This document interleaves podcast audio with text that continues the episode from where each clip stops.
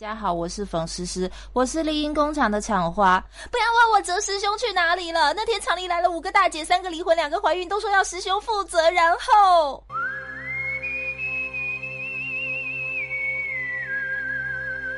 丽英生工厂转型啦，转型啦！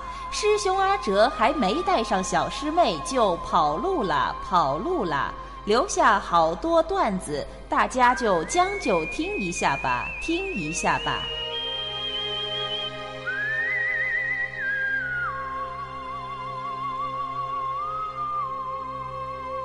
事情就是这个样子。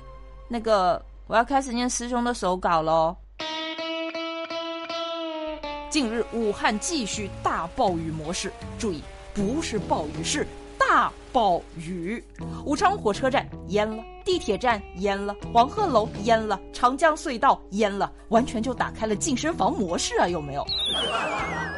有武汉市民呢拍了一张武汉二桥汉口桥头下的长江水利委员会被淹的照片，同时解释说长江防汛总指挥部也在里面。哎呀，看来洪水也是学会了三十六计呀！这不就是传说中的擒贼先擒王吗？就不要再下雨了，真的不要再下了，感觉整个武汉都要瘫痪了。武汉，你一定要挺住啊！希望在武汉的你呢，也一定要注意安全。能不出门咱就不出门，能凑合的就别叫外卖了。有武汉的听友呢，也给我们评论报个平安吧。好，下面呢，我们再来关心一下台湾的局势啊。呃，我们都知道呢，七月一号的时候，湾湾海军误射了熊三导弹，导致高雄渔船的船长身亡。但是呢，部分湾湾媒体却完全忽视了台军误射啊，所谓的误射造成的渔民死亡和受伤的事实，只顾吹嘘熊三有多厉害啊，说什么一个中师就能反攻大陆，甚至呢还趁机抹黑大陆，专门生产山寨武器。节目组甚至一度给出了这样的小标题：“哦，一个中式就能反攻大陆，台湾好棒棒哦！”喂，到底谁给你们这么大勇气啊？是不是你们茶叶蛋食品质量不过关，把脑子吃坏了？不过看到你们弯弯这个智商，我也就放心了。呃，当然了，我们的张召忠将军呢，也是发表了自己的观点和看法。哎，不要问我张将军是怎么看的，反正不管张将军说什么。我国娱乐圈，我就服他一个。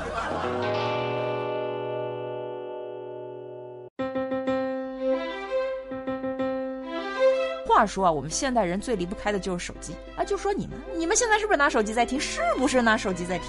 但是，你们对手机的爱不够，不够，不及人家一个美国小伙子的十分之一呀！美国三十四岁的小伙亚伦最近要和自己的手机举办婚礼。哎，亚伦说了。我和我的手机之间的情谊是最长久的，我要进一步的探究这段关系的真正意义。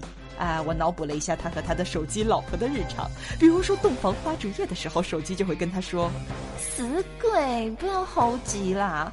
哎呦，让我先调成震震动模式。”去修手机的时候呢，就跟修手机的人说：“求求你，看在上帝的份上，救救我的老婆吧。”男子呢，可能一年之后就会出轨。然后记者采访他出轨原因的时候，他只会说：“因为 iPhone 七太好看了，我还是希望和六 S 能够善始善终。”谢谢大家的关心。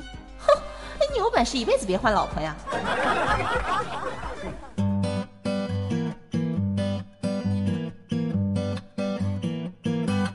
哦，对了。忘了跟大家普及了啊！这个七月六号，昨天昨天是国际接吻日。哎呀，罪过罪过，没有及时提醒大家要出去浪一浪啊！这个节日呢，其实由英国人率先发起的，一九九一年得到了联合国的正式承认。我就说联合国没干过什么正事儿吗？莎士比亚说过：“接吻是爱的封印。”不同的吻代表的含义也不一样哦。比如说，吻嘴唇，嗯啊，代表的是爱情；吻额头，嗯，代表的是友情；吻手背，哇，代表的是尊敬。作为一只资深单身狗，我现在正在嘬着自己的爪子啊，不是手。印度时报呢，也给胖子们带来了好消息。综合研究调查发现，普通的一个吻消耗五卡路里，但是如果亲吻的更加激烈一些。哇，一次性可能最多消耗三十卡路里，与之相比，一分钟快步走只会消耗四到五卡路里。别说话，吻我。不过胖子怎么会有对象呢？